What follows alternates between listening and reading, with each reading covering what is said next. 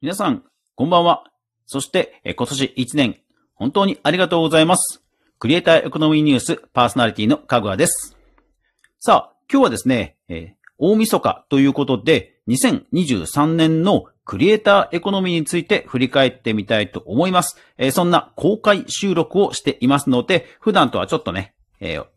面持ち違う感じで伝わってるかもしれませんが、どうぞよろしくお願いします。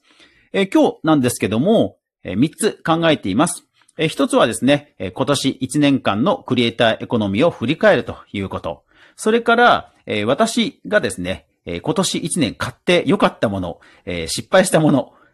特にまあ音声関係ですね。それを紹介する。そして最後にですね、クリエイターエコノミー大賞3名の方をご紹介しようということで、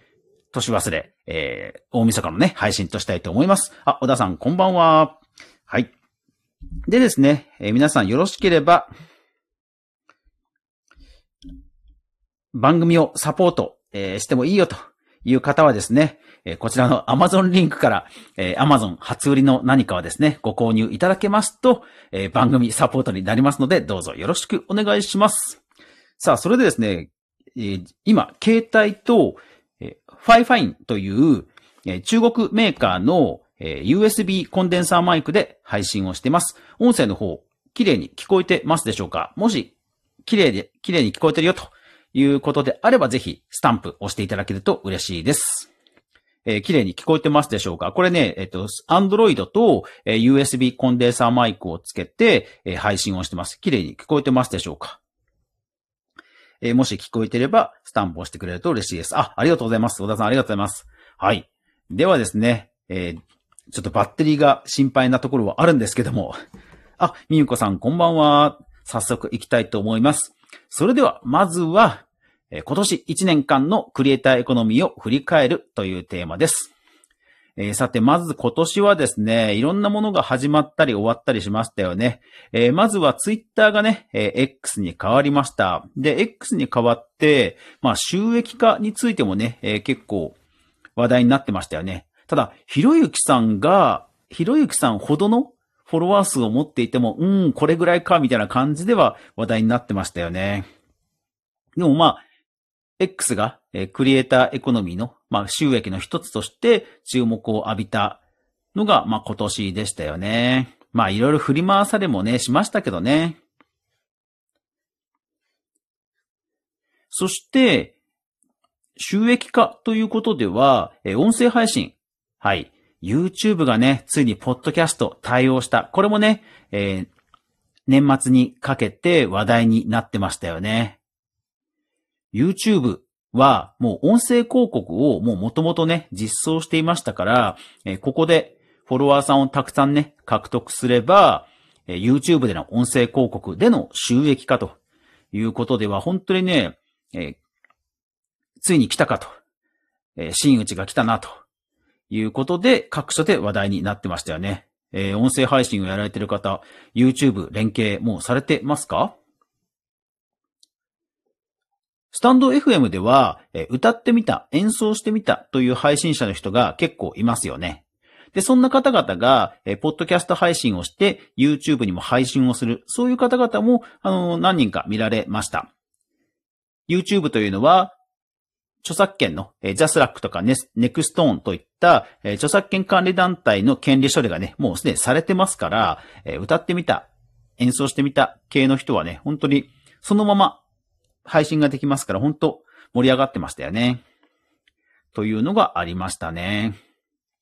あ、そうそうそう。で、もうすっかり忘れちゃう、あのーすっかり日常になっちゃってスルーしちゃいましたけども、そう。まあ、今年はこれ一色と言っても過言ではないですよね。生成 AI。うん。 ChatGPT、あの、今回、この配信をするので、いろいろ記事漁ってみたんですけど、もう2月ぐらいに、えっ、と、ノートの、えー深津さん？ノートの方が、 ChatGPT にこういうプロンプトを書くといいよっていう記事が出始めてから、なんかね、バズり始めたような気がしています。そう。あの頃から、まあ、あの以前から、特に画像系で、こう、セクシー系とかそっち系は、まあ結構、界隈ではもうすでに AI は使われていましたけど、まあやっぱりチャット GPT っていう名称がバラエティ番組とか、テレビの情報番組とかでも出るようになって、本当にまあちょっとした会話の中でもチャット GPT に考えてもらえば、みたいな、いうのが、まあまあ広がった一年でしたよね。うん。ですからまあ実際私も AI に関しては、パーソナリティとしてね、えー、合成音声を導入したり、あとはまあ番組構成とかいろんな企画とかもやっぱりアイデア出しとしてはもう日常に入ってますので、まあ今年はチャット GPT、AI 周りが話題になった一年でしたよね。もちろん来年も AI 周りは多分話題にはこと書かないと思うんですけども、一方で年末にニューヨークタイムスがチャット GPT をね、訴訟するというニュースも飛び込んできました。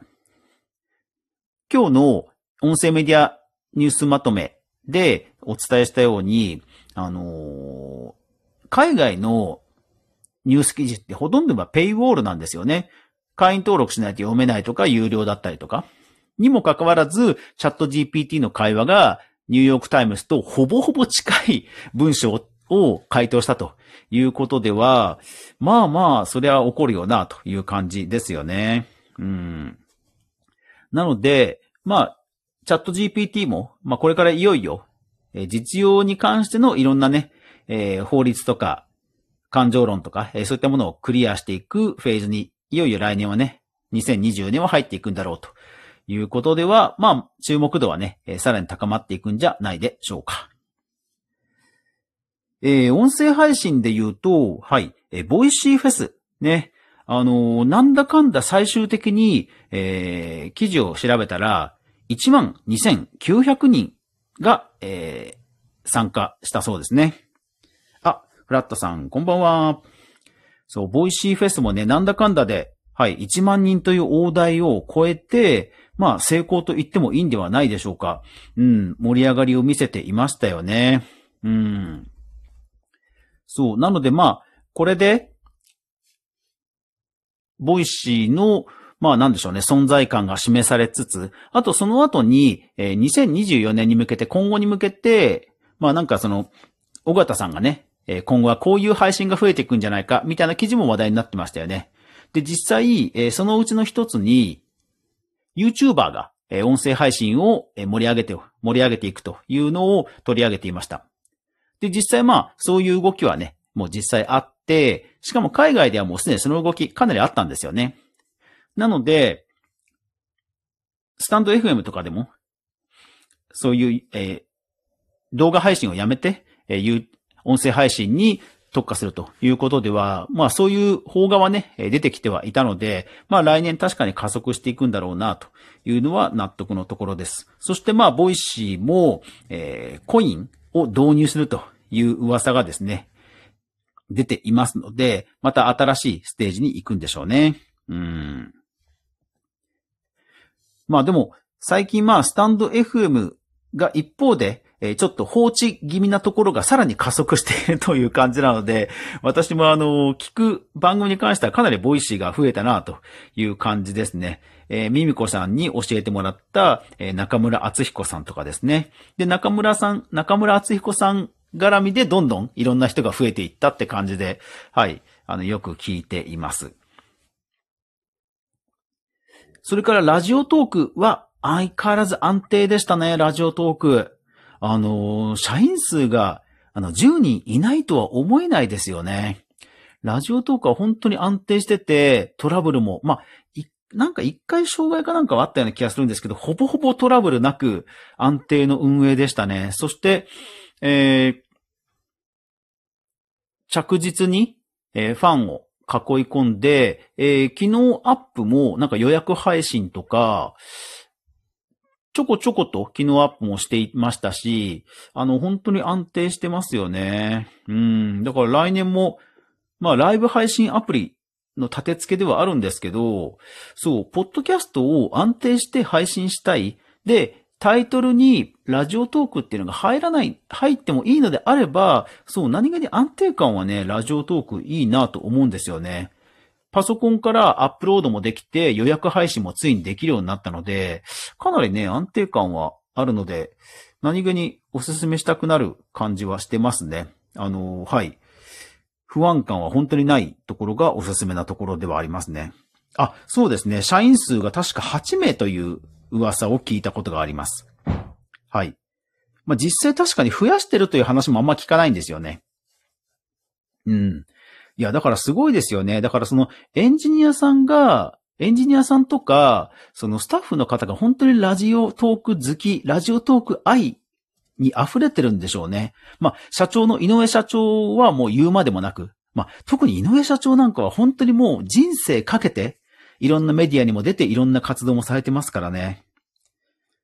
うん。だから来年も本当に、あの、安定感はさらに増していくんではないでしょうかね。そう。私も、ポッドキャスト配信をラジオトークでやっていた時ありましたけど、そう、一回もね、ロストしたことないんですよね。まあ、サーバーに制限。番組はこのまま続きますが、ラジオトーク他の皆さんはここで一旦終了です。ぜひ、Spotify、YouTube、Apple Podcast、StandFM でフル視聴してください。ではでは。